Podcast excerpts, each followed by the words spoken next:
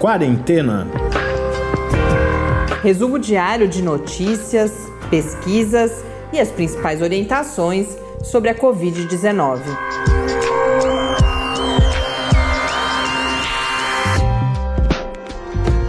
Quarentena, dia 91. Olá, começamos nosso 91 episódio de quarentena neste domingo. Eu sou Mariana Petson. Eu sou Tárcio Fabrício. Ontem, no nonagésimo, um marco de certa forma de três meses, a gente deu uma chorada aqui que nossos ouvintes andavam quietinhos, a gente estava se sentindo abandonado. Algumas pessoas se compadeceram, viu, Tárcio? Teita, Ana, Carla, Heloísa e Carolina. Heloísa, eu mando um abraço especificamente porque o poema de hoje foi uma dica dela, mas a Carolina, a Carla, a Ana e a Teita mandaram mensagens para gente no Facebook, no Twitter. Então, bom saber que continuam por aí. Ao menos cinco pessoas acho que continuam recebendo nossa mensagem, conversando conosco. A gente brinca, a gente sabe que tem mais gente, mas a gente insiste porque de fato é fundamental não só como motivação, mas que a gente possa decidir os temas que a gente aborda aqui no podcast. Além de um aspecto de curiosidade, né? A gente quer conhecer as pessoas que estão ouvindo a gente. É, porque a gente tem realmente, quando a gente está gravando, vocês não estão vendo, é áudio, mas a gente conversa entre nós, a gente olha um para o outro e a gente sente. Às vezes eu estou olhando agora, por exemplo, para o teto, para a parede, porque a gente tá com vocês em mente, é como se a gente de fato estivesse conversando. Então, quando cada um de vocês ganha um nome, ganha um local de onde está falando, quais são as preocupações, isso vem nos e-mails, nas mensagens. Então, esse diálogo fica mais real para a gente e a gente espera que também para vocês. Falando em tema, hoje o tema de certa forma é vulnerabilidade, desigualdade, nós temos, na linha dos depoimentos, temos falado com profissionais de saúde, convidamos as pessoas também a relatar o que acontece nos seus locais de residência nesse momento da pandemia. E hoje a gente traz um depoimento muito especial da cacique Eranilde, Eronilde Fermin Omágua, que está no interior do estado do Amazonas e conta uma situação dramática na sua comunidade, que é a comunidade de Santa Terezinha, no Alto Solimões, município de São Paulo de Olivência. Mas a gente volta a falar antes da situação na África, e aí, aproveitando é, esses dois tópicos que acabaram se juntando hoje, também dia de novas manifestações no mundo e especificamente aqui no Brasil também, a gente fala um pouco dessa temática das manifestações, a sua relação com a transmissão do Covid, que tem sido alvo de debates também não só aqui no Brasil, mas principalmente, por exemplo, nos Estados Unidos, que é onde começou esse movimento nesse momento. Mas vamos aos números. A gente não tem números do Brasil hoje, é domingo, a gente está conseguindo gravar um pouquinho mais cedo, então a gente só tem os dados do mundo, que segundo a Organização Mundial da Saúde são de 7.690.708 casos e no painel da John Hopkins estamos em 7.840.408 casos.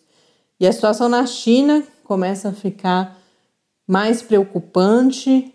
A, a Organização Mundial da Saúde ontem a gente falou que soltaria um, uma manifestação depois que a gente gravou o podcast. De fato, não só soltaram essa manifestação, mas houve uma coletiva de imprensa. E a OMS, no relatório de situação de hoje, já fala em 77 casos sintomáticos em Pequim. Então, lembrem que ontem nós falávamos em 6, 7. Agora o dado oficial já é de 77 casos sintomáticos, mais 46 casos assintomáticos esses casos parecem ligados, parecem não há todo um rastreamento que mostra um vínculo da maior parte desses casos com um mercado em Pequim. Esse mercado já foi fechado, várias análises estão sendo realizadas, alguns complexos residenciais ali no entorno do mercado voltaram para lockdown, inclusive porque algumas dessas pessoas diagnosticadas residem nesses locais. Como a gente já tinha falado, as aulas que retornariam não mais retornarão, mas há uma atenção então a esse momento na China, onde tudo começou e que aparentemente há essa nova onda, mas por enquanto ainda é possível de ser controlada, localizada, Embora ao com que muitos tudo casos, indica. né? Mas localizado. É, não só os números, mas a atenção, o tom da OMS é relativamente. Você percebe uma gravidade nessa manifestação, mas nada fora de controle. Estão sendo adotadas as medidas que são recomendadas. Isso só foi rapidamente identificado também porque essa vigilância estava em ação e agora a gente acompanha nos próximos dias os desdobramentos. Ganhou notoriedade algo, eu vi é, algumas discussões no Twitter, por exemplo, uma questão do salmão, porque o vírus foi localizado numa amostra. Eles retiraram amostras ambientais nesse mercado de vários locais e um dos locais em que foi identificado o vírus foi uma tábua usada para cortar salmão, mas não se sabe ainda se trata-se de uma infecção no peixe ou de uma contaminação no peixe ou se a pessoa que trabalhava ali já estava contaminada e por isso a presença do vírus. Então, o que é o mais provável, só para deixar todo mundo tranquilo, é, é o mais provável que tenha acontecido. Bom, então da China agora para a África, a gente já em um outro episódio trouxe alguns textos aqui. Nesse caso, eu falei que a gente falaria de populações mais vulneráveis, falaria de desigualdade. Nesse caso, é uma história de relativo sucesso até aqui. Havia uma grande preocupação com a chegada do vírus à África, mas até esse momento tem sido feito um trabalho bem sucedido de contenção. O número de casos e de óbitos está, embora seja significativo, embora requeira bastante atenção, está abaixo e bastante abaixo daquilo que tinha sido previsto originalmente. Um parêntese, vocês acompanharam participação especial do nosso produtor, o Pepe. Em geral, as pessoas têm escrito para a gente para dizer que não ouvem, mas hoje ele foi bastante enfático. De volta, o motivo pelo qual a gente fala sobre a África de novo hoje é que saíram recentemente dois artigos numa publicação da revista Nature a Nature Medicine, de tomadores de decisão, especialistas, pesquisadores da África, comentando as medidas adotadas até aqui, os resultados obtidos e também no que prestar atenção daqui para frente. Então, um desses artigos foi de autoria de pesquisadores ligados ao Centro para Controle e Prevenção de Doenças da África. Então, a gente ouve falar muito do CDC, que é o equivalente nos Estados Unidos, mas o continente africano também tem uma agenda dedicada ao controle e prevenção de doenças. E o que eles colocam, e é comum com a outra análise que a gente comenta depois, é que o continente tem uma vantagem para lidar com a Covid-19, que são os aprendizados com o ebola e outras epidemias com as quais teve de lidar e lida ainda, né? Teve de lidar no passado e lida ainda. Então, alguns pontos que são destacados é que muito rapidamente foram tomadas medidas, primeiro, de vigilância nos aeroportos para medição de temperatura, principalmente de passageiros vindos da China. Então, a Costa do Marfim, por exemplo, eles registram como o primeiro país que instalou esse controle já no dia 2 de janeiro e rapidamente foi seguido o país por outras nações africanas. Também rapidamente adotou, é lógico que um pouco depois, mas medidas de interrupção de viagens internacionais, de quarentena de viajantes que chegavam aos países e, em seguida, o distanciamento físico também, o lockdown em seguida, adotado precocemente em vários países. Mas o que mais me chama a atenção, que eles trazem nesse artigo, é essa resposta coordenada no nível continental. Rapidamente, na verdade, as estruturas já existem justamente pela necessidade de lidar com essa situação. É um, um, é um continente que vive alguns quadros de epidemias, né, como o ebola, por exemplo. Ou mesmo o HIV, que é um problema seríssimo, e para isso os países têm essa estrutura já coordenada e que rapidamente foi transferida para lidar com a Covid-19. Os números em 3 de junho eram de 156 mil casos, com 4.931 mortes. Eu percebi agora, só que eu não peguei os dados mais atualizados. Esses são os números que o próprio artigo, com os quais uhum. o próprio artigo lida. Todos os estados africanos, 54, já têm casos de Covid-19.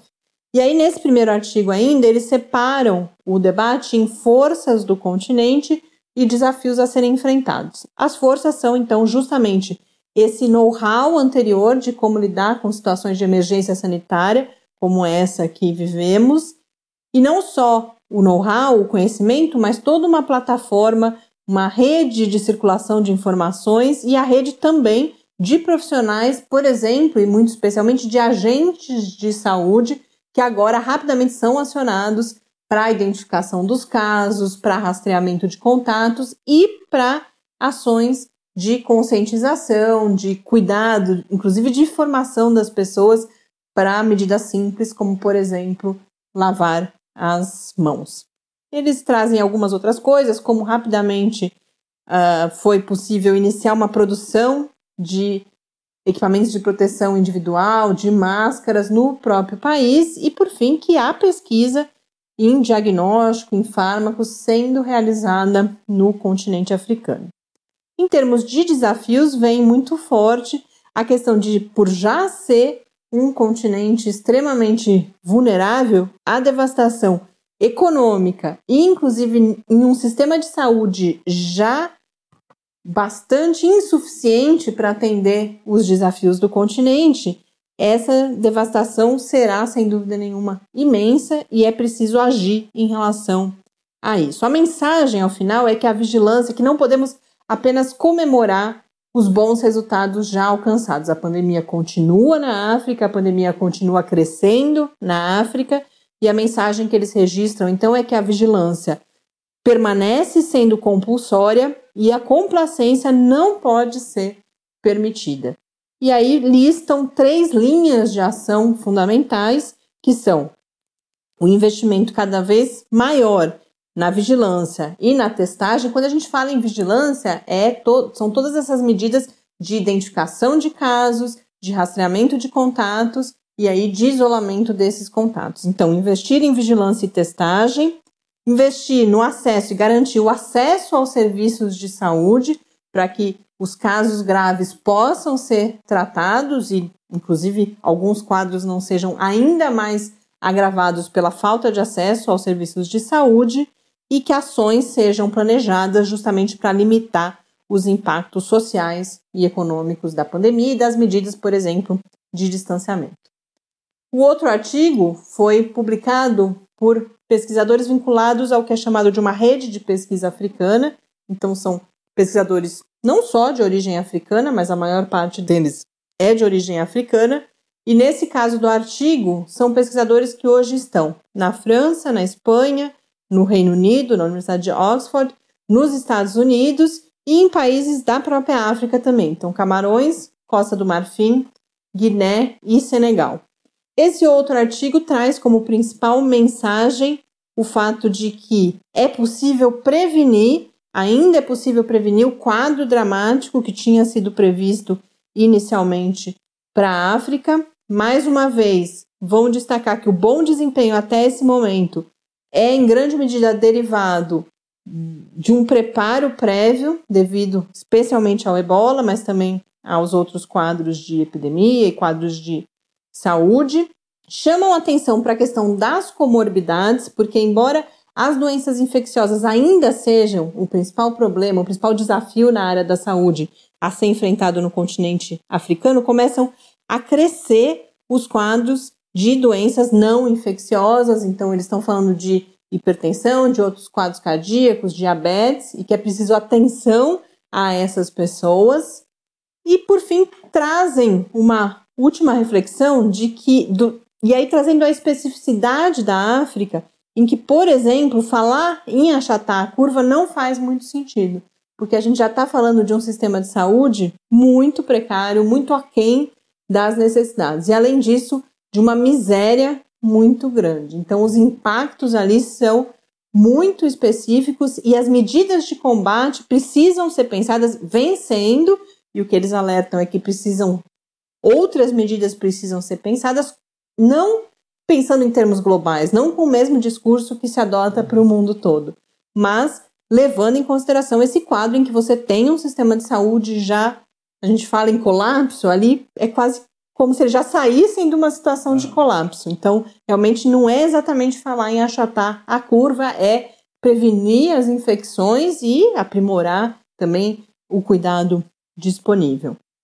Alguns uh, destaques ou alguns desses pontos que eles registram como pontos específicos são, por exemplo, o papel importante dos líderes religiosos e dos líderes tradicionais, porque já houve alguns movimentos de negar os fármacos, de usar apenas aqueles medicamentos da, da medicina tradicional ali, ou desses líderes tradicionais, tribais, inclusive. Então, que esses líderes tenham um papel em conscientizar a população dos cuidados a serem tomados e também das opções de tratamento mais indicadas.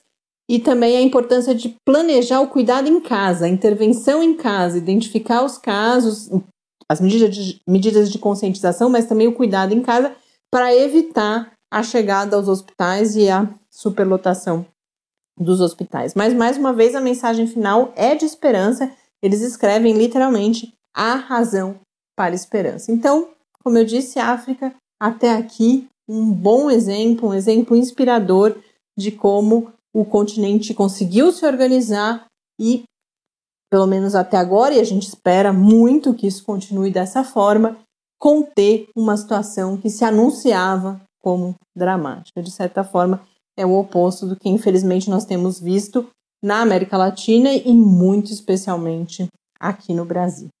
E justamente então a gente chega agora nessa situação oposta aqui no Brasil e hoje eu trago, nós trazemos aqui no quarentena a partir de uma sugestão de uma pessoa que estava em contato já com essa cacique, a Eronilde Fermin Omágua, que é cacique geral do povo Omágua Cambeba. Ela vive no interior do Amazonas, como ela mesma conta daqui a pouco, a sete dias de barco da capital, Manaus, na região do Alto Rio Solimões, que tem sido bastante abordada na mídia como uma região que inspira cuidados, porque a situação especialmente das populações indígenas do Alto Rio Solimões, é bastante preocupante, e a gente vai perceber isso na fala da cacique Eronilde. Ela vive no município de São Paulo de Olivença, numa comunidade indígena, que é a comunidade de Santa Terezinha. Então, nesse primeiro áudio, a gente conhece a cacique Eronilde e ouve dela mesma a apresentação dessa situação vivida sempre e agora agravada na pandemia de Covid-19. Eu sou cacique geral do povo Omago Cambeba, Eronilde Fermi Omágua, é, moro no interior do Amazonas, no Alto Rio Solimões, há sete dias longe da capital Manaus, por via fluvial. É, o nosso povo está sofrendo muito aqui na comunidade Santa Terezinha, porque é uma área que hoje, com o crescimento demográfico do município, acabou ficando em um dos bairros do município. Então a gente vem sofrendo desde muito tempo é, discriminação, descaso, preconceito, é, por considerarem os órgãos que cuidam da questão indígena e também os órgãos municipal, estadual e federal, considerar o povo de Santa Terezinha, o povo Omágua, como índio urbanizado. Então, essas lutas já vêm de muito tempo e agora no período da pandemia isso ficou mais grave, muito mais grave, mais do que nunca. A cacique Eronilde também trouxe ou qualificou essa situação como estruturada em três eixos principais que ela coloca como descaso com a saúde indígena, com educação indígena e aí traz muito forte a questão das invasões de terra e a partir desse quadro mais geral fala então qual é a situação da Covid ali na comunidade de Santa Terezinha. Tem três casos aí: a educação, a saúde e território, é, invasor de terra. Então esses três, esses três agressores aí que estão nos ameaçando, porque nós lutamos pelo direito do nosso povo. É só por isso que a gente está ameaçado por lutar pelo direito do povo. Aqui em Santa Terezinha, são famílias inteiras que estão infectadas com a Covid-19. O, o bairro são 24% aqui na comunidade que está afetado. Né? Muitos vão fazer o exame e volta porque não conseguem fazer o exame. Pessoas do nosso povo já morreu por falta de oxigênio. Criança que usava copo descartável porque não tem um aparelho adequado para as crianças, criança especial que nasceu com deficiência. Então, isso aí se agravou muito, os idosos, muitos idosos já morreram. Nessa última fala, a cacique Nilde falou em 24%, mas não é 24% da população da comunidade de Santa Terezinha. O município de São Paulo de Olivença tem, até a, esse é o registro de ontem, 547 casos confirmados e 15 óbitos, e destes, dos 547 casos, 24% estão nessa comunidade de Santa Terezinha. Então a gente percebe a gravidade, inclusive porque uh, uma das coisas que a cacique nos disse foi que esse número, como em todo o Brasil a gente tem visto, é bastante subnotificado, até porque ela conta, ela faz o relato de habitantes da comunidade de Santa Terezinha que vão ao posto de saúde para serem testados e são mandados de volta para casa sem o teste. Esse é então o relato dela e a partir o, nós conversamos muito mais, a gente conversou cerca de 15 minutos, mas isso não caberia aqui. Inclusive, quem tiver interesse em ouvir o áudio completo, pode, por favor, escrever para a gente no nosso e-mail, aproveitando para divulgar o podcast que a gente compartilha esse áudio e a partir dessa descrição da situação, ela faz então um apelo por mobilização, mas também por ajuda direta para que a comunidade possa lidar com esse momento que vive na pandemia de Covid-19. Nosso povo já morreu nosso povo está morrendo, nosso povo está doente, as lideranças que lutam já estão cansados, debilitados. Nós não podemos mais estar tá procurando o nome de ninguém. Nós pedimos socorro pela invasão agora do nosso território. Além da doença, agora a invasão está tá maciça do nosso território. Nós estamos sendo invadidos, nós estamos ficando sem terra, nós não temos mais onde morar. Nós estamos sendo mortos por causa de terra. Nós estamos pedindo o direito de demarcar nossa terra, de viver em paz na nossa terra e de ter o nosso direito em atendimento na saúde indígena, nosso atendimento diferenciado no SUS, ter a nossa educação de volta, nós ter a nossa terra demarcada e viver em paz, para nós plantar, para nós criar, para nós é, pescar, caçar, para nós comer, para o sustento familiar. Nós deixamos o nosso apelo aqui se os nossos parceiros quiserem nos ajudar, que peça ajuda de fora, de algum país estrangeiro, que tenha amor, que tenha pessoas lá que aderem à causa indígena, para fazer uma campanha para pagar essa demarcação de terra, já que o Brasil não é capaz de realizar isso, porque o que está matando as, os indígenas é essa bendita demarcação de terra que não tem, que não sai, e as pessoas acham que são dono daquela terra. São, destrói sítio arqueológico, para apagar uma história, como já não bastasse que desde 1500 anos a gente vem sofrendo, até os dias de hoje a gente vem sofrendo. Passemos pela varíola, também uma, uma pandemia que matou quase tudo o nosso povo. Hoje nós enfrentamos a, a coronavírus, que também está matando o povo. O que estão esperando para trazer a nossa ajuda? Estão esperando os índios morrer para pegar as terras, porque o, re... o pouco do povo que ainda resta clama por socorro, por ajuda. Então eu peço o apoio de todos que puderem nos ajudar, que entre, que venha fazer uma campanha para o povo Omágua Cambeba, é, de Santa Terezinha e demais comunidades do município de São Paulo de Olivença, no interior do Amazonas, porque eu, cacique geral do povo Omágua Cambeba, Eronil de Fermel Mago, estou muito cansada, eu estou debilitada, eu me contaminei com esse, esse vírus, eu fiquei muito debilitada, eu não posso estar assim pedindo mais socorro para o meu povo, porque eu preciso tratar da minha saúde sem remédio de farmácia, só com remédio caseiro, porque ninguém ajuda ninguém. Aqui, as pessoas que odeiam os índios querem ver os índios mortos, então por isso eles não ajudam os indígenas. Essa região é uma região esquecida. Ninguém vem visitar, ninguém vem fiscalizar, não acontece nada de bom, tudo de mal, de ruim. Então nós não queremos pagar pela luta dos nossos direitos com a nossa própria vida, por isso que a gente pede socorro. SOS para o povo Almágua Cambeba, do Alto Rio Solimões, no município de São Paulo de Olivença, na aldeia Mãe, Santa Terezinha e demais aldeias do povo Almágua Cambeba nesse município. Meu muito obrigado, Caturité Semuitá. Esta foi, então, a cacique geral do povo Omágua Cambeba, Eronilde Fermin Omágua. Como eu disse, quem quiser ouvir o depoimento inteiro é só escrever para a gente. E eles têm uma campanha organizada, inclusive a cacique Eronilde, ela já participou de fóruns na área de pesquisa em educação, inclusive da Amped, e aí pessoas ligadas a esses fóruns estão organizando uma campanha de apoio. Quem quiser ter contato direto com ela e saber como contribuir, pode escrever para o e-mail omagua.cambeba, com K no começo, arroba gmail.com. Quem não conseguiu registrar, escreve para a gente, fala com a gente no Twitter também, no Quarentena Cast, que a gente passa todos os dados.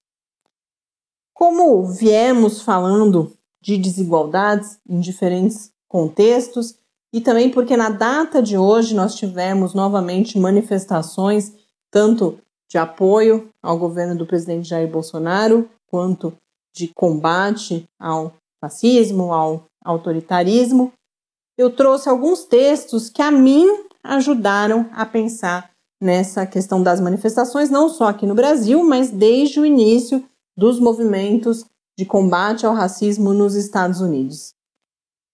Ao menos para mim, esse é um tema sobre o qual eu tenho pensado nos primeiros dias, nas primeiras manifestações.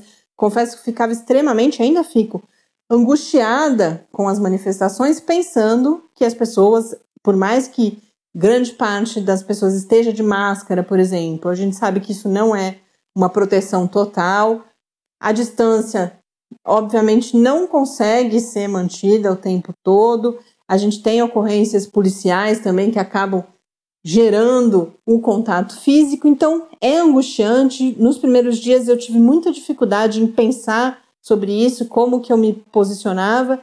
Aí comecei a ler alguns depoimentos e alguns textos falando da situação das pessoas, tanto nos Estados Unidos, a questão da população negra, do racismo, aqui no Brasil também, quem é que estava indo para as ruas, e com várias considerações do tipo que isso tá, tem trazido bastante também nas nossas conversas, são pessoas que já estão expostas ao vírus, são aquelas pessoas que não puderam parar de trabalhar, que vivem nas comunidades em que o distanciamento não é uma realidade possível. Que precisam de transporte público, né? Acabam se aglomerando no transporte público por falta de outra opção.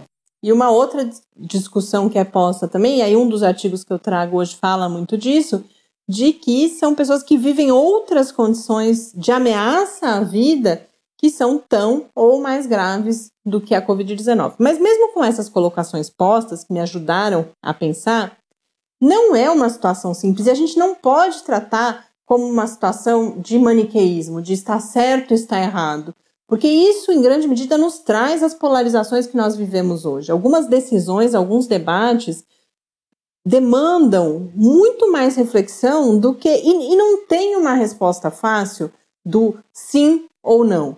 Inclusive, alguns eh, até foram colocados em termos de memes em redes sociais, mas que a mim tocaram, que é, olha, se você vai, eu não, não sou eu que vou te dizer que você está errado. E se você decidiu não ir, essa postura também não é equivocada. Eu acho que isso nos mostra a complexidade desse cenário. E aí eu trago então três textos para pensar, já uh, revelando aqui que o primeiro, para mim, fez mais sentido, mas é importante que nós uh, busquemos contato com diferentes pontos de vista mais do que nunca.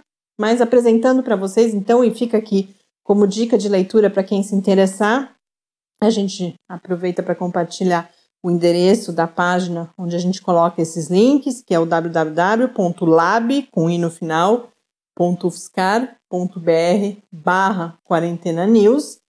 Lá a gente coloca esses textos. O primeiro deles foi publicado no site uh, de Atlantic, assinado por dois epidemiologistas, uma de Harvard e o outro de Yale, de Harvard, da Escola de Medicina, de Yale, da Escola de Saúde Pública, e eles se remetem a um manifesto que foi publicado já há algumas semanas nos Estados Unidos, assinado por mais de mil especialistas, que dizem que os protestos antirracistas eram vitais para a saúde pública nacional e, especificamente, para a saúde ameaçada das pessoas negras. A partir disso, e comentando isso, eles fazem esse texto que o título já diz: olha, os especialistas não são hipócritas.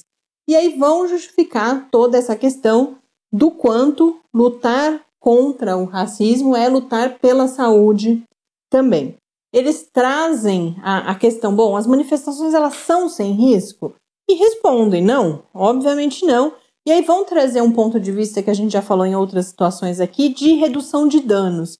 Acho que é importante, então, como os protestos existem, e não, não é a fala dos epidemiologistas, inclusive, que vai impedir que eles existam, e como eles, inclusive, estão vendo legitimidade nesses protestos, que é importante divulgar medidas possíveis de proteção que vão desde o uso de máscara e do distanciamento até eles fazem recomendações à polícia justamente para não promover o contato físico, não usar spray de pimenta, que tá estava sendo usado, tem registro, não sei agora como é que tá, mas havia registro do uso do spray de pimenta. E o que, que o spray de pimenta faz? Faz as pessoas espirrarem. Esse aumenta a circulação do vírus. Então, e tirarem a máscara, né? Então Além eles colocam essas, esses cuidados. E aí, inclusive em relação à acusação, e a gente vai ver que nos outros textos isso aparece, de que seria uma mistura entre ciência e ideologia, de que é uma saúde pública daí contaminada pela ideologia, eles respondem dizendo que a saúde pública tem sim uma ideologia fundada na compreensão de que a saúde é determinada não só pela fisiologia e por patógenos, mas também por forças sociais, incluindo o racismo sistêmico. Um outro texto que foi publicado no The Guardian, que é um jornal britânico, inclusive identificado com um discurso mais progressista, esse outro texto ele cita a carta, mas para ser crítico. Ele vai falar em uma narrativa de que uma crise, uma emergência como a que vivemos em relação ao racismo suplanta a outra emergência, que é a de Covid, mas ele faz a crítica de que isso começa a ficar mais frágil.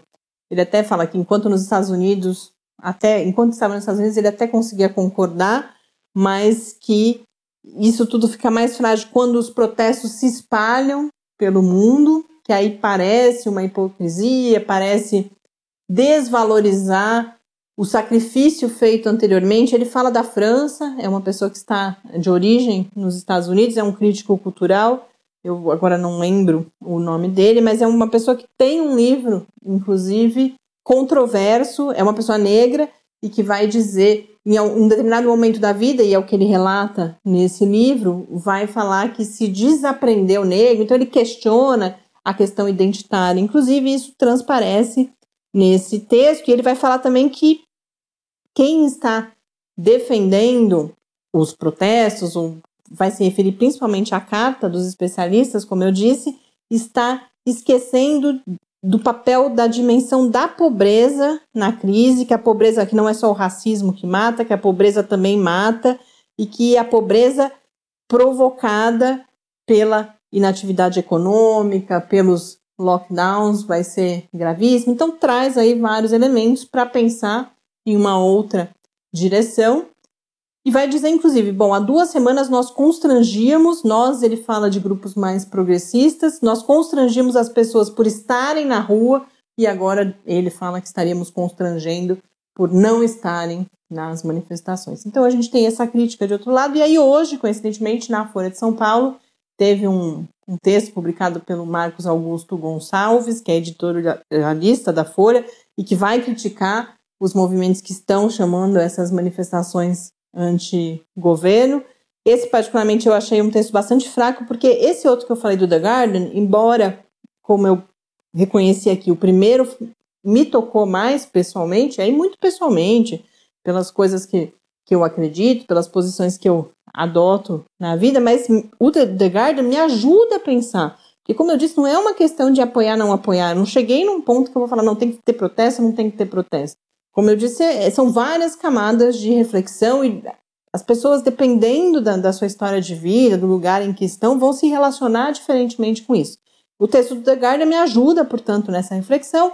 O da Folha é bastante pobre, na minha opinião, na minha avaliação, mas eu quero mencionar aqui um ponto que ele coloca, que, bom, e além de tudo, as manifestações não vão mudar nada, não vão mudar o cenário de autoritarismo, de desigualdade, e por isso elas não seriam legítimas. Eu achei interessante que o primeiro texto que eu falei, o do The Atlantic, dos epidemiologistas, eles se antecipam a essa crítica e dizem que a história nos mostra que mobilizações, que manifestações são sim transformadoras. Então ficam aí as dicas, as recomendações de leitura por motivos distintos desses três textos, para que a gente possa ir pensando sobre essa situação e sobre como a gente encara, entende tudo isso.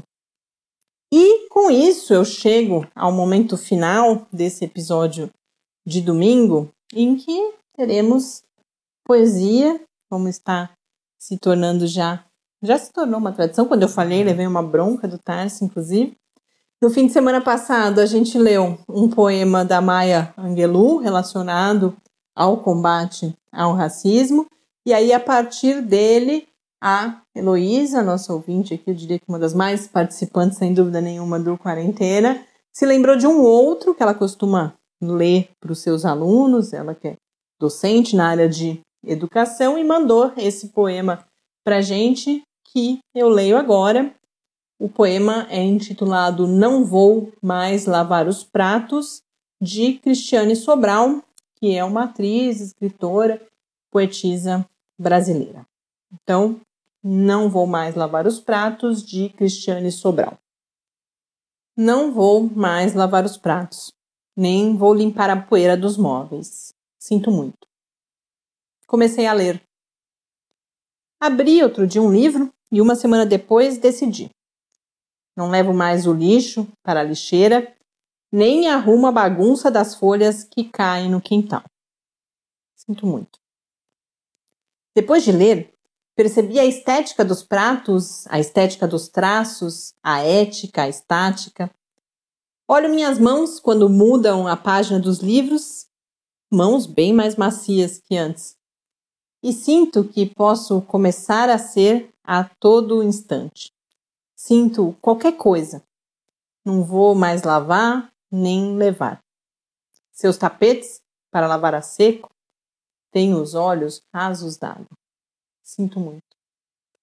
Agora que comecei a ler, quero entender o porquê. Por quê? E o porquê existem coisas. Eu li, e li, e li, eu até sorri. Deixei o feijão queimar. Olha que o feijão sempre demora a ficar pronto. Considere que os tempos agora são outros. Ah, esqueci de dizer. Não vou mais. Resolvi ficar um tempo comigo. Resolvi ler sobre o que se passa conosco. Você nem me espere. Você nem me chame. Não vou. De tudo o que jamais li, de tudo o que jamais entendi, você foi o que passou.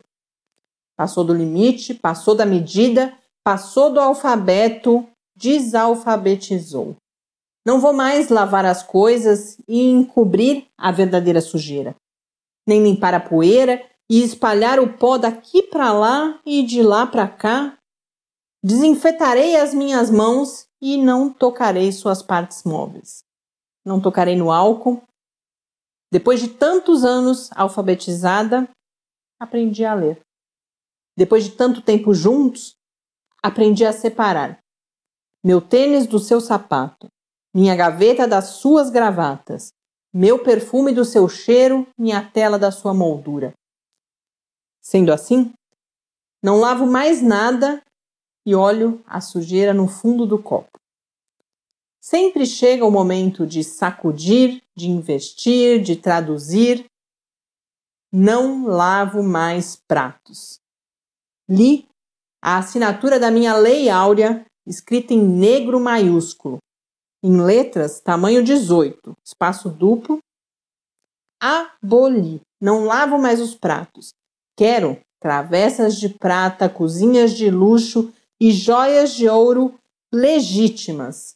Está decretada a Lei Áurea. Esta foi então Cristiane Sobral em Não Vou Mais Lavar os Pratos. Com isso, encerramos mais uma semana aqui no Quarentena como eu disse hoje, trazendo algumas contribuições, a gente espera, para a gente pensar principalmente as desigualdades. Ontem falamos sobre isso também na nossa entrevista.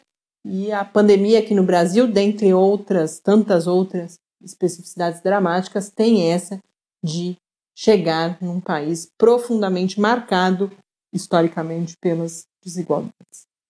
Uma boa noite, até amanhã. A gente começa mais uma semana de quarentena. Até amanhã e fique em casa. Quarentena é uma realização do Laboratório Aberto de Interatividade para a Disseminação do Conhecimento Científico e Tecnológico da Universidade Federal de São Carlos, o LAB da UFSCar, do Centro de Desenvolvimento de Materiais Funcionais, CDMF, e do Centro de Inovação em Novas Energias, o CINE. Pauta, produção e apresentação: Mariana Pezzo e Tárcio Fabrício. Arte e design de Henrique Mateus. Desenvolvimento web: Eduardo Martins. Edição de áudio: Lucas Stefanuto. Apoio Fundação de Amparo à Pesquisa do Estado de São Paulo.